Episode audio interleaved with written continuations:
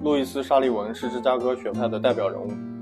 在建筑理论和实践中都有非常高的造诣是著名建筑设计师和建筑理论家在建筑理论上提出形式追随功能的理论有机建筑即建筑的整体和细部形式与功能的有机结合还应考虑社会和技术因素。高层建筑三段法即基座部分最高的出檐楼阁以及它们之间的很多标准层